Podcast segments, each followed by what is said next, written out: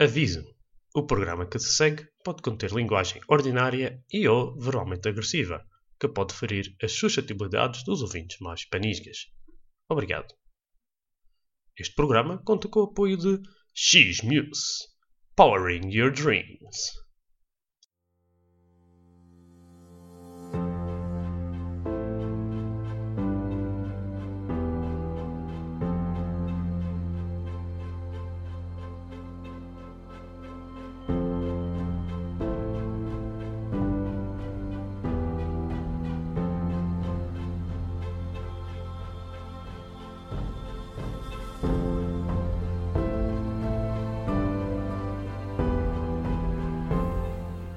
Principalmente eh, eu às vezes deparo-me com esta situação. Os jogos da, da seleção, eh, por vezes, eh, quando, quando as seleções, os, tra os trabalhos das seleções interrompem as jornadas do campeonato nacional, eu fico quase aborrecido, quer dizer, gostava o, o campeonato nacional estava a bom ritmo, depois temos que parar duas semanas por causa das seleções, eu acho aquilo uma, uh, uma porcaria. Mas depois, principalmente quando nós chegamos às, às fases finais, enchemos-nos de, de uma paixão e uma mistura de, de, gosto pelo futebol com o, o, gosto pela, no fundo, pela emoção do país. É o país, não, não é o chauvinismo, é mais o patriotismo mesmo.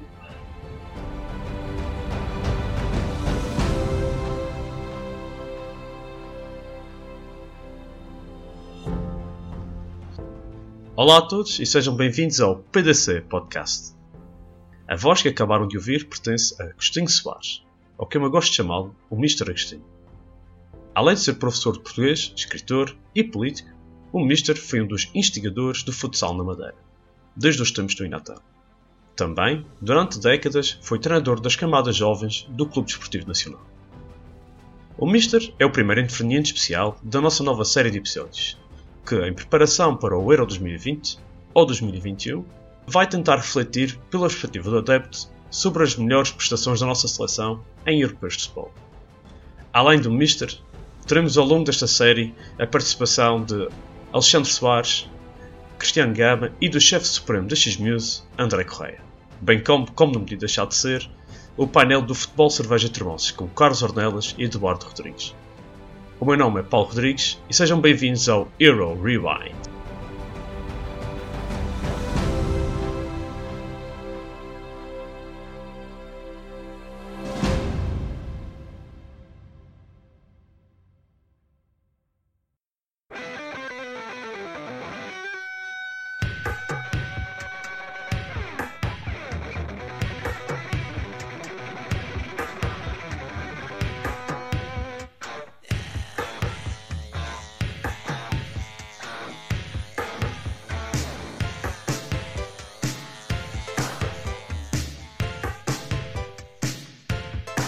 Em 1984, era esta música de Prince que dominava os tops: When Doves Cry. Mas como eu não gosto muito do Prince, decidi mandar-vos com isto.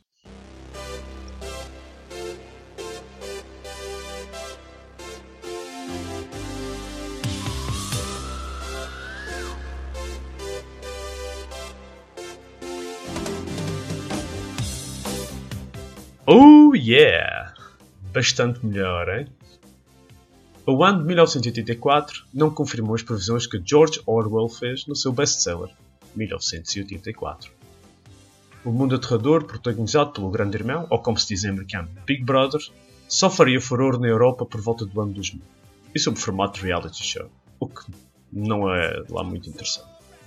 Contudo, para o mundo que ainda vivia uma Guerra Fria, o futuro chegava já, com o primeiro Apple Macintosh, o primeiro leitor de CD, a identificação do vírus da SIDA e o lançamento da Music Television, ou MTV. 1984 foi também ano de Jogos Olímpicos. Em Los Angeles, nos Estados Unidos, Carl Lewis fazia história e repetia os feitos de Jesse Owens em 1936. Enquanto, para os portugueses, Carlos Lopes trazia a primeira medalha de ouro da história, com uma grande prestação na maratona. Aliás, esses jogos foram dos melhores para o nosso país, que além da medalha de ouro de Carlos Lopes, trouxe duas medalhas de bronze para casa, também no atletismo. A primeira, por António Leitão, nos 5 mm, e Rosa Mota, na maratona feminina. Rosa Mota que, nos jogos seguintes em Seul, faria ainda melhor e, como diziam então em Terras Tugas, fugiria de moto à concorrência, trazendo 4 anos depois a segunda medalha de ouro da história para Portugal. Ainda que no atletismo Portugal estivesse bem, desporto rei no nosso país era e sempre será o futebol. E por isso mesmo, quem sabe terá sido a prestação da nossa seleção nacional, dois meses antes, no Euro 84, uma das fontes de inspiração para os nossos atletas olímpicos. E a música que se segue era a música de apoio à nossa seleção durante os anos 80.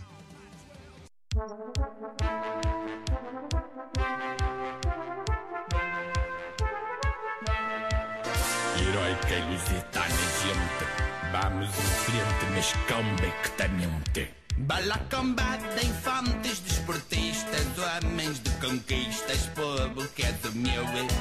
Bola redonda e e jogadores em frente sem temores, que estáticos do eu. Tragam as gaitas, as bandeiras e pomada, vamos dar-lhes uma bata, ensinar-lhes o que é bom. Vamos mostrar esses carafunchosos momentos gloriosos, quem é a nossa seleção. Todos à molhada, que isto é futebol total. Deixem-se de tretas, força nas canetas, e o maior é Portugal. José Esteves, interpretado por Hermano José, inspirava desta forma uma seleção que, desde a grande participação no Mundial de 1966, com a lendária equipa de Eusébio, nunca mais tinha alcançado a fase final de uma grande competição internacional. Portugal, depois de, do Mundial de 66, nunca mais tinha participado em, em, em fases nem de, de, europeus, nem de mundiais. Fui, fui uma seca uh, grande até, até esse ano. Isso em, nos anos 60 e tal, de facto, Portugal atinge em 66 o terceiro lugar no Mundial, porque uh, tinha sido construída, a seleção portuguesa tinha sido construída à volta de duas uh, boas equipas, principalmente o Sporting do ponto de vista defensivo e o, e o Benfica uh, ofensivamente. E o Benfica tinha, durante os anos 60, portanto, tinha ganho, no, no princípio, tinha ganho duas taças dos clubes campeões europeus, não é? Duas taças dos campeões europeus e o próprio Sporting também tinha vencido a Taça das Taças. Ora, naturalmente, pus em 84, se nos lembrarmos bem o que aconteceu em 84, o que, é que tinha acontecido uh, pouco antes? Nós tínhamos em uh, 82 e 83, o Benfica tinha atingido a final da, da Taça UEFA. Tinha, era, nessa altura era dos jogos, tinha perdido em Bruxelas quando Anderlecht por um zero. Não sei se eles aí uh, na Bélgica ainda se lembram desse jogo. E tinha empatado um a um uh, no, no Estado da Luz uh, e perdeu essa final, que era disputada em duas mãos na, na, altura. Uma final em duas mãos, não tinha grande piada, mas, mas mesmo assim eram dois jogos. Eu vi estes jogos quando eu estava na Suíça, lá no, em, nos bares, onde as pessoas na Suíça estavam a puxar muito mais pelo, Benfica do que pelo Anderlecht e isto porque o Benfica tinha deixado uma marca impressionante por causa do Eusébio e nesses anos áureos do, do Benfica. E o nome do Eusébio, aquelas pessoas, quando perguntavam por quem que estava a tirar, qual era o meu clube, e eu dizia que era o Benfica, toda a gente sabia dos nomes dos jogadores do Benfica. E na altura, é engraçado que eles sabiam muito era do Cheo, que por acaso havia de marcar o, o golo do, o gol do Benfica na, na, na luz. Mas uh, depois, logo a seguir, isto foi 82, 83, uh, 83, logo a seguir, o Porto atinge a final em 83, 84, a final da Taça das Taças, onde perdeu com a Juventus, 2 1. E, depois, e logo após esta, esta situação, no fundo, o, o Porto é campeão europeu em 86, 87. Ora, isto significa que é, é aquilo que eu queria dizer, que não é por acaso que nós temos uh, grandes soluções quando temos os clubes a se distinguirem nas provas europeias.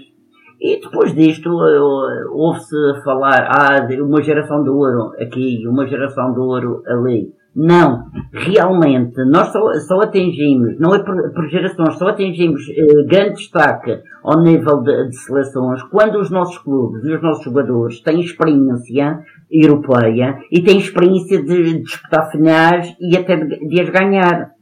Tudo isto é importante depois no, no desenvolvimento de, da própria seleção nacional. E voltando ao Portugal-França, nesta altura preciso recordar que isto foi, uh, foi quase, no fundo, a história, a história de, de grandes jogadores que nós tínhamos também na altura. Com o regresso aos grandes palcos do futebol, Portugal trouxe consigo novas ideias. Apesar de, na história da humanidade, terem marcado uma era de progresso e inovação, a quando das descobertas no século XV e XVI, a verdade é que no futebol os portugueses pareceram sempre andar dois passos atrás dos rivais, no que toca a inovações. Por isso, foi com espanto geral em toda a Europa que, em 1984, se viu chegarem ao torneio de França com uma inovação nunca antes vista. E nem depois repetida. Uma comissão técnica de quatro elementos. Isso mesmo, é o que vocês estão a ver. Quatro selecionadores relacionados. O, futebol português sempre foi. Como é que eu vou dizer? Sempre foi particular em muitos, em muitos, muitos de coisas. Portanto, epá, isso claramente é uma aberração. Epá, a seleção, para mim, só, só, só tem uma coisa na cabeça melhores selecionáveis do país. Pá, tudo bem, eu percebo que existe uma situação qualquer eh, porque eh, o jogo está um pouco, não, não está tão top naquela altura e existem os próprios grupos. Tudo bem, mas na prática eh, os jogadores melhores estão, estão sempre mais ou menos preparados para as seleções. Uh, pá, isto pode pegar uns exemplos reais agora da, da seleção portuguesa. Há jogadores que a gente claramente vê um ou outro, mas pontualmente que atualmente nos clubes são melhores do que aqueles jogadores convocados. Só que, é, pá, não é no, no, no, médio prazo, longo prazo, não é melhor jogador do que, do que os que estão selecionáveis. Portanto, tem que ser um bocado por aí. Costumo acreditar que, pá, para já, quatro, quatro treinadores não faz lógica nenhuma. Só agora os países nórdicos, pá, não sei se é a Suécia, se é a Noruega, se é, é a Dinamarca, que também tem, tem dois, dois treinadores, exatamente. Pá, isso, isso é o treinador principal, o treinador adjunto, mas, pá, por aí. Agora, tantos treinadores, pá, não faz lógica nenhuma. Zero, zero lógica. Sim mesmo, Edward. Depois de uma derrota frente à União Soviética em Moscou por 5 a 0, e após várias situações de desagrado do selecionador em relação à disponibilidade dos jogadores permitida pelos clubes, Autoglória, que orientara Portugal em 66, demitiu-se e regressou ao Brasil, deixando Portugal sem treinador e com o caminho em direção à fase final do Euro 84 de veras complicado. E por essa razão, a Federação Portuguesa encarregou temporariamente um quarteto de treinadores do comando técnico da seleção. Ora, isto representa o estado da nação, isto é, o estado eh, das coisas do futebol na época. É, é preciso não esquecer que o Benfica eh, acaba, eh, acabava de eh, vencer alguns eh, campeonatos, portanto, e estávamos na fase de ascensão do, do Porto. Quando falei de Maria Pedroto, foi o homem que rompeu com a, a subjugação do Porto, face à capital, como ele dizia, ele, e naturalmente com a o advento também do, do Pintinho, conforme diz o Alexandre, criaram, criaram no fundo uma espécie de revolta do Porto e só assim é que depois puderam eh, vencer, criaram aquela mística de um contra todos, não é? Porto contra todos os outros e quebrar a hegemonia do Benfica, quebrar a hegemonia dos clubes de Lisboa e, e, e o que é que aconteceu? De facto, os elementos que estavam aqui a representar a Federação eram, eram o Fernando Cabrita e o outro, ah, os Augusto, mas ambos. O Fernando Cabrita e os Augusto, o Augusto tinha sido o internacional português eh, com eh, vida dedicada ao Benfica, nos anos 60, e, mas ambos tinham sido eh, treinadores do, do Benfica. Ora, eh, isto significava, significava para os olhos dos portugueses que na própria seleção continuava a, a, a, quem mandava era o Benfica. Mandava em, em, em todos os aspectos do, do, desporto, do, do futebol do país. E então, eles consideravam que uh, o Porto tinha também que na, na Federação conquistar o seu espaço de poder. E o espaço de poder é, é feito com uh, não foi total, não foi total porque eh, só puderam negociar um treinador. E então uh, decidiram, a Federação cedeu e disse, sim senhor, os nossos treinadores, uh, o nosso treinador era o Fernando Cabrita, o adjunto era, era o José Augusto, mas então vamos fazer uh, as coisas de outra maneira. Vamos englobar um representante do, do Porto, era, foi o António Moraes, e um representante do, do Benfica, mais um, foi o Tony. Isto parece que não, mas passou a ser 3-1. Uh, ninguém reparou nisso na altura, falou-se que era equilibrado, mas não, isto o Benfica continuava a dominar aqui. Isso podia ajudar na gestão do. como a, a maioria do, dos jogadores eram de equipas rivais, ou eles faziam uma gestão de. ajudavam numa gestão de balnear, mas fiquei a imaginar se, se não jogavam uns para os outros só e. o Porto jogava com os do Porto e os do Benfica com os do Benfica. É verdade, é que mesmo assim Portugal superou 1 a 1 todos os adversários na qualificação, incluindo uma vitória no jogo decisivo contra os soviéticos, e chegou à fase final. A UEFA não sabia bem como lidar com a situação, e Cabrita tornou-se, na aparência, mas não de facto, no treinador oficial da equipa das esquinas. Cada cabeça, cada sentença. Já dizia o povo, deixando de ver os problemas que esta comissão teria de enfrentar. E a verdade é que os problemas não foram poucos, desde a escolha dos eleitos que partiram para terras francesas até o 11 que iniciava cada partida sinceramente, eu não acho nada diferente do que é feito hoje em dia. Claro, foi uma maneira diferente de influenciar uh, o poder do, do clube nas representações europeias. Estás a ver? O Porto fez isso. É pá, se eu fosse, cada diretor do Porto, nas mesmas circunstâncias, eu estava a ver só, só o pessoal do Benfica o, o pessoal influente do Benfica, pá, eu ia pensar, provavelmente este treinador vai acompanhar os jogadores do Benfica para, para balancear mais estes jogadores. E quero que também todos meus sejam para você, também. Se eu tivesse a oportunidade de fazer o mesmo, fazia. A situação não podia obviamente passar despercebida. E claro que também nem sempre era pacífica, pois a influência dos clubes, embora de forma indireta, acabava por estar sempre presente. Num acordo de cavalheiros realizado em Lisboa, os quatro treinadores acederam a dar o direito de desempate a Fernando Cabrita, para o caso de haver algum empate numa decisão. E assim foi escolhido o plantel onde constavam nove jogadores do Porto, oito do Benfica e outros três de clubes diferentes. Rui Jordão do Sporting, Vitor Damas do Portimonense e Jorge Martins do Vitória Futebol Clube, que é o Vitória de Setúbal. Isso hoje em dia era impossível, não é? É um caso inédito, penso no, no futebol. Agora, essa questão do, do, dos clubes, quer dizer, Hoje em dia não há assim porque, porque os portugueses estão, estão lá fora e mostram-se. Na altura ficavam por Portugal, não é? Que mesmo sendo metade metade, mesmo assim tinha mais do Porto do que do Benfica. É, eu vi a equipa do 84 ela não, não era má, mas eh, isso era tipo um monopólio do, do Norte e do Sul, Porto e Benfica, sempre foi, até agora tem sido assim. Na altura, do, na década de 80, o Porto tinha uma grande equipa, na década de, a seguir também, depois a seguir ele começou a crescer um bocado, mas sempre tu, tu vês que o Pinto da Costa tinha bastante influência. É, não, não, digo que foi uma coisa má, porque a equipa em si também era uma boa equipa, eles jogavam bem, mas também não deixava muito prevalência para os outros jogadores. Aquilo, a maior parte era só Benfica e Porto. É claro que isso a seguir eh, vê-se no futuro. Tu vês quando nas décadas de 80, 90, de 2000 e 2010, quem quem uh, monopolizou as ligas foi principalmente o Porto e o Benfica. E isso hoje em dia vê-se, agora está um bocado diferente. Tu tens um selecionador que escolhe em função da qualidade dos jogadores e não em função dos clubes, mas na altura isso ainda era bastante evidente. A equipa, a equipa uh, portou-se muito bem, porque de facto tinha um, uma grande equipa e, e, tinha de facto um grande jogador do Porto principalmente no plano sensível, os do Benfica também do meio campo para a frente e, e tinha na, na, altura um jogador que, que estava uh, para além da classe do Jordão, o do Nané, mas principalmente aqui era o Jordão que, que no ataque fazia a diferença, nós tínhamos o Chalana. Ainda assim, o percurso na fase de grupos não refletiu eventuais dificuldades ou discórdias para que as opções fossem tomadas. Depois de empatarem alemães e espanhóis, os lusitanos venceram os romenos e chegaram às meias finais, onde ficaram a minutos de eliminar a França de Platini, naquela que seria, porventura, a surpresa da década.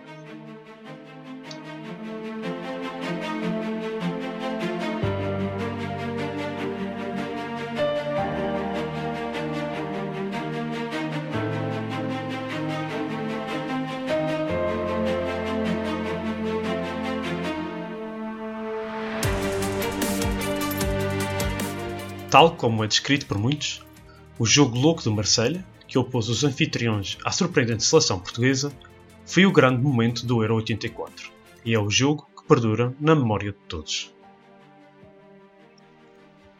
Esta era a terceira vez que a França organizava um grande evento futebolístico, depois do Mundial de 38 e do Europeu de 60.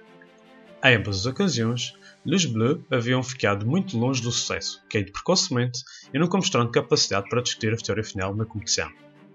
Todavia, o Euro 84, disputado de um solarengo francês, os franceses passearam no caminho até à meia-final, confirmando jogo após jogo a condição de favorito que tinham acumulado após anos e anos de fracassos. Com as ausências da Inglaterra, Itália, Holanda e União Soviética, ao qual se somava a precoce eliminação da Alemanha Federal, ainda na primeira fase, o caminho para o primeiro título francês apresentava Portugal, e depois o vencedor da outra meia-final entre a Dinamarca e a Espanha. Estes obstáculos eram considerados por a França fáceis de contornar. Mas, se porventura os obstáculos não se revelassem tão fáceis de ultrapassar, a França não tinha que temer, pois contava com o melhor jogador da competição, Michel Platini.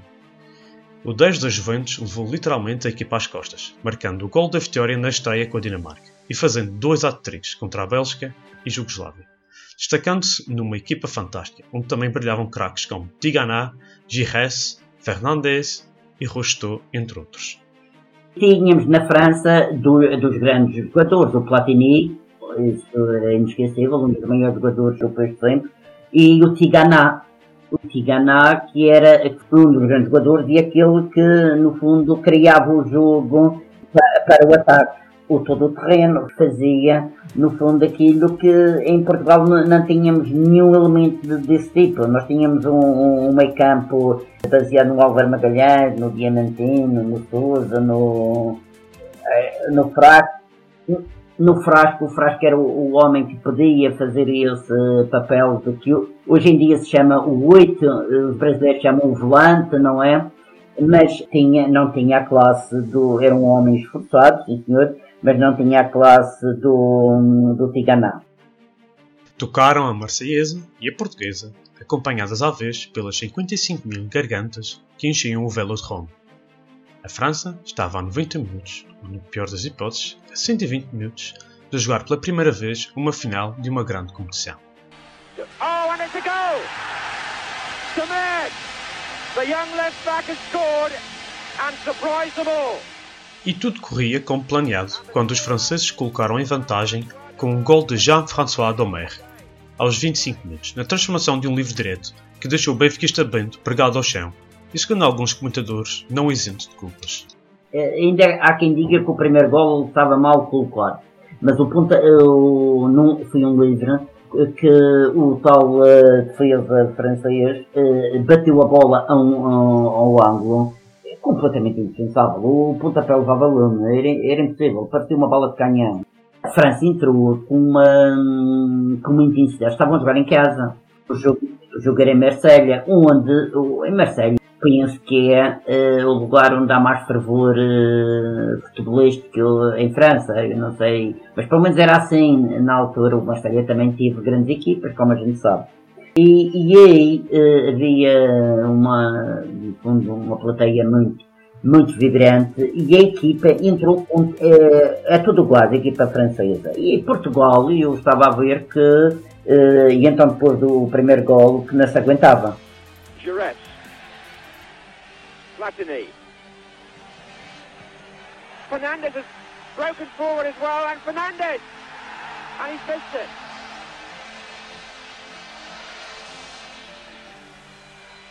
Here's Giret. Shooting chance for Giret. Fine save by Bento.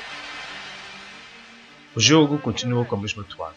Bento a mostrar que não se deixará afetar pelo gol, fazendo defesas que mantiveram o sonho português vivo. E uma França perdulária, a ajudar na indecisão quanto ao resultado final. This is Shalana. Jordão's there! It's there! Jordão for Portugal! Até que aos 74 minutos, quando já poucos acreditavam, Portugal voltou ao jogo com o cabeceamento de Rui Jordão, que permitia o empate que durou até aos 90 minutos.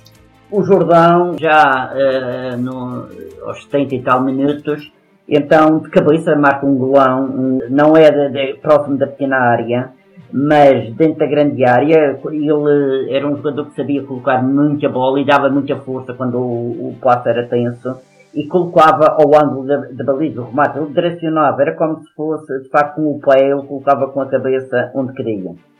A França acusou o gol e, para surpresa de muitos, era Portugal que se lançava ao ataque a partir do da, uh, meio da segunda parte, eu penso que nós começamos a acreditar e começamos a jogar tocar lá com eles, era jogada uh, ora numa área, ora noutra. E o jogo tornou-se de facto, a partir de meio da segunda parte e no prolongamento, um, um grande jogão. Here's Fresco. And on for Shalana. Gomez waiting in the centre. Shalana's cross. Jordan's hanging at the back post. Oh, it's there! Jordão again! 2-1 to Portugal! A vencer por 1-2, esperava-se que Portugal recuasse as linhas e defendesse a vantagem. Mas não foi assim que sucedeu. Com Chalana e Nané a levarem perigo para a área contrária, sempre bem secundados pelos laterais João Pinto e Álvaro Magalhães. Quando se dá as substituições, quem sai? Saem dois jogadores, sai o Diamantino do Benfica e o Souza do, do Porto.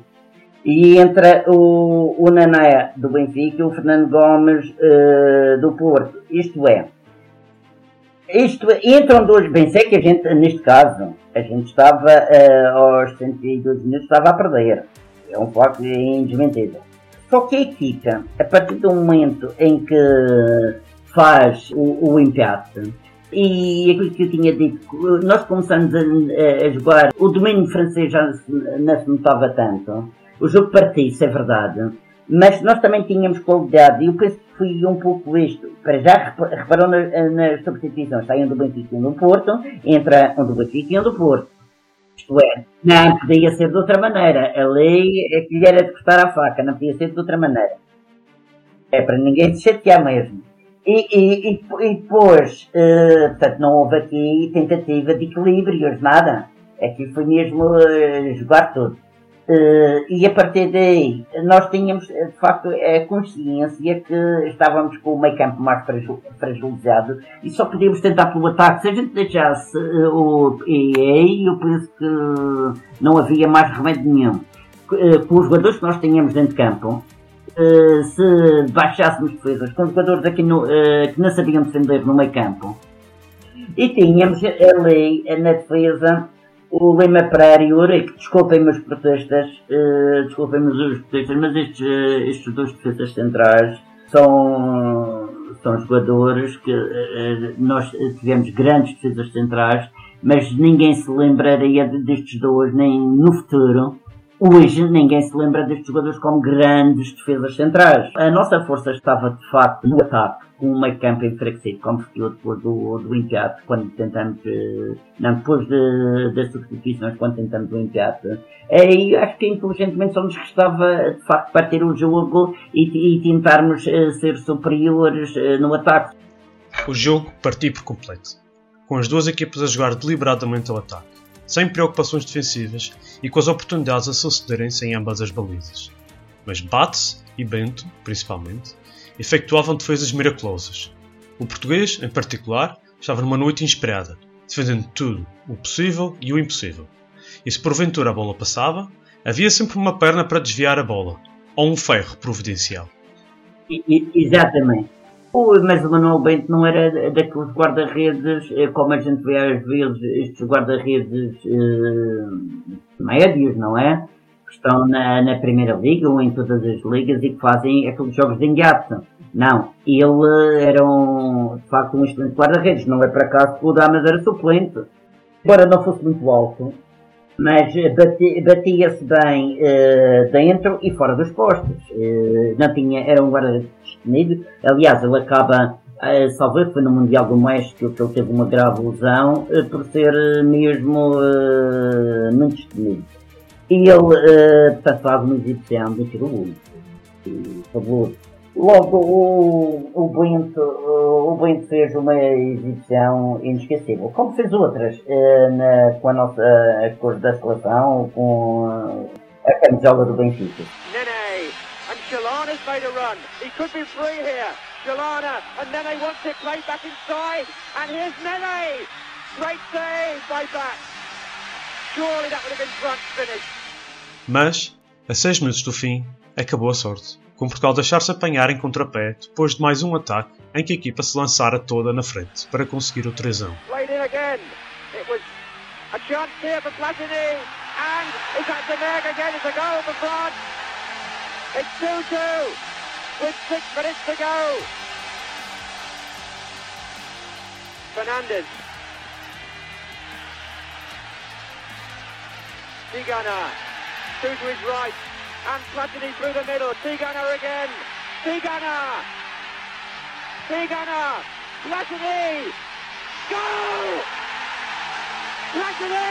For France with a minute to go. It's 3-2.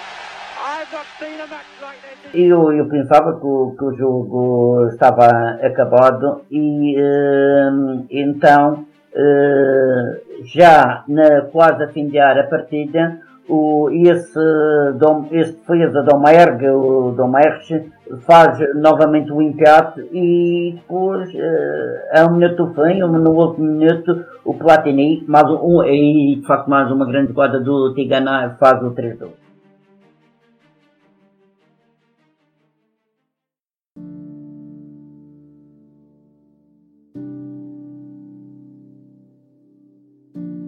Um golo que, depois de tanta fé, determinação e coragem frente a uma equipa de maior valia, deixou Portugal, literalmente, caído no chão.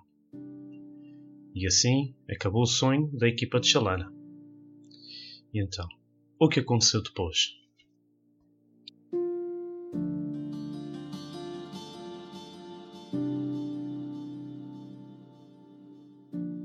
Dias depois, em Paris, a surpresa não aconteceu.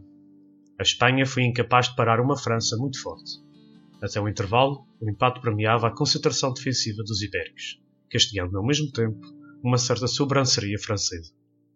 Contudo, para a segunda parte, veio uma equipa francesa concentrada que acabou por impor o seu futebol, vencendo a final por 2 a 0. Platini foi o melhor jogador do torneio, com os seus 9 golos marcados ao longo de 6 jogos um feito então inédito e nunca mais repetido por outro jogador na competição. Depois de chegarem à meia-final do Mundial de Espanha em 1982, a França conquistava finalmente um grande troféu. Meses depois, em Los Angeles, a França venceria o Brasil na final do torneio olímpico, conquistando a medalha de ouro. Seguisse ainda nova presença na meia-final no Mundial do México, em 1986. E quanto à nossa seleção, o que aconteceu depois? Logo a seguir, Portanto, não houve grandes esperanças, porque a gente sabia que isto era quase o resultado do que as nossas equipas tinham feito nessa altura. Agora, eh, na Europa, agora, logo a seguir, dá-se 86, eh, dá-se 86 eh, com o, com Saltilho, portanto, no México, onde fizemos, mais uma vez, ou, pela primeira vez nós começamos a fazer da, da da Inglaterra o nosso cliente favorito. A Inglaterra eh, parecia a nossa besta. Que depois, eh, a partir de portanto, 84, nós, eh, e se vencemos a Inglaterra em 86, essa besta passou a ser a França. Até há bem pouco tempo, conforme sabemos. Ora, na, na, altura, nós vencemos a Inglaterra no primeiro jogo, mas depois eh, perdemos com a Polónia, salvo erro, um zero e perdemos com o Marrocos 3 anos. Não perder com o Marrocos era impossível, mas o ambiente na equipa, que já vinha de 80, 84 eh, daquela maneira, nós eh, atingimos a fase final numa em eliminatórias ou numa série para para, para verificar se éramos finalistas numa série que tinha a Alemanha e que tinha de ir a Alemanha ganhar no, no, último, no último jogo. E se bem se recorda, foi o, o Zé Torres, que era mais um do Benfica, não é? Treinador. Eh, era o selecionador e treinador nacional que disse, eh, disse essa frase: deixem-nos sonhar quando digam que era impossível. E aí é que o grande remate de, do Carlos Manuel a favor do nosso sonho. Uh, no fundo, foi-nos pegar ao fundo do com o remate uh, quase à saída do meio campo. Isto é um pedacinho no exagero, mas uh, na intermediária. Os amantes do futebol costumam ser hiperbólicos, é, arranjar estes exageros. Então, a gente, em vez de dizer que era um pedacinho fora da área, dizíamos que é quase meio campo, isto dá outra força lendária ao, ao remate, não é? Mas, de qualquer dos modos, fizemos esse milagre. Mas depois a equipa estava partida. Mas estava partida não uh, aí isto é, o que aconteceu em 84 é que os jogadores já tinham, havia a tal dinâmica da luta do Norte, uh, ou do Porto contra o Benfica, pela supremacia do futebol português. Isto não era só ao nível dos dirigentes como é agora, praticamente, em que vemos os jogadores a se abraçarem constantemente, não. O ambiente na, no interior da seleção era o mesmo, uh, entre os jogadores era o mesmo do que entre os dirigentes. Os jogadores muitas vezes não falavam Uh, e, e, em Saltilho, em Saltilho, uh, no fundo, as grandes, não, não fui só os benfiquistas, mas a grande força uh, foi do, de um grupo de benfiquistas. A grande força do, no fundo, de, de, dessa revolta, que se chamou Revolta de Saltilho, em que os jogadores queriam um aumento de prémios, não tinham discutido os prémios antes de irem para o México os prémios de teoria, os prémios de jogo, etc. Os prémios de presença também, porque ficam muito tempo fora das famílias. Uh, e, e, depois uh, chegavam ao ponto de dizer que um, os dirigentes ficavam num hotel melhor onde eles estavam, a equipa tinha escolhido mal o local, nós uh, estávamos num, numa zona de, de deserto, com imenso calor, os jogadores não gostavam do lugar onde estavam, mas os dirigentes estavam num outro hotel, num, num lugar mais afastado, um lugar mais, com mais verde, menos seco, uh, com um ar menos, uh, menos pesado, onde eles diziam que nem conseguiam às vezes treinar. Ora, uh, houve mesmo grandes, grandes fricções no, no plantel.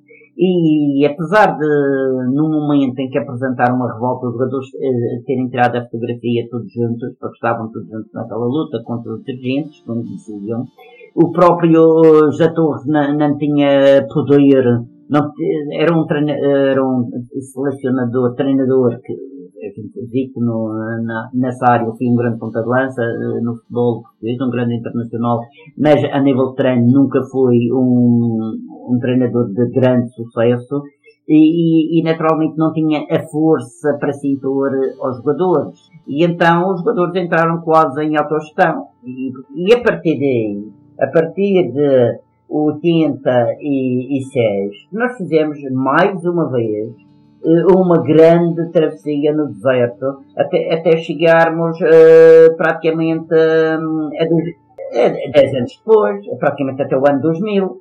Uh, isto significou, ao contrário do que, desculpa ter, uh, no fundo, isto não, não, não levanta uma crença de uma fé de que isto agora as coisas iam melhorar, porque logo a seguir, mesmo que essa fé tivesse surgido, foi um fogo fato, foi muito repentino. Uh, rapidamente, dois anos depois, voltamos ao que éramos antes. Este foi o primeiro episódio do Euro Rewind. Na próxima semana, regressamos com mais um grande momento de Portugal nos campeonatos europeus de futebol. Por isso, não percam o próximo episódio, porque nós também não.